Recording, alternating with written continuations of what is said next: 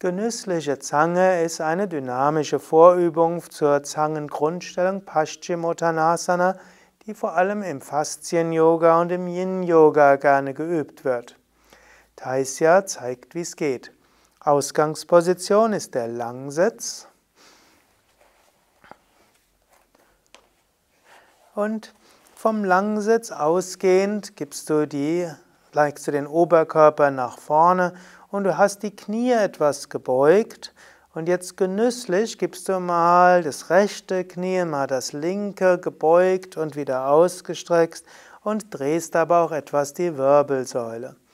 Mach das ganz genüsslich, genießerisch, freudig, wie schön das ist und wie schön es ist, lebendig zu sein und dich so genüsslich in die Vorwärtsbeuge vorzubereiten.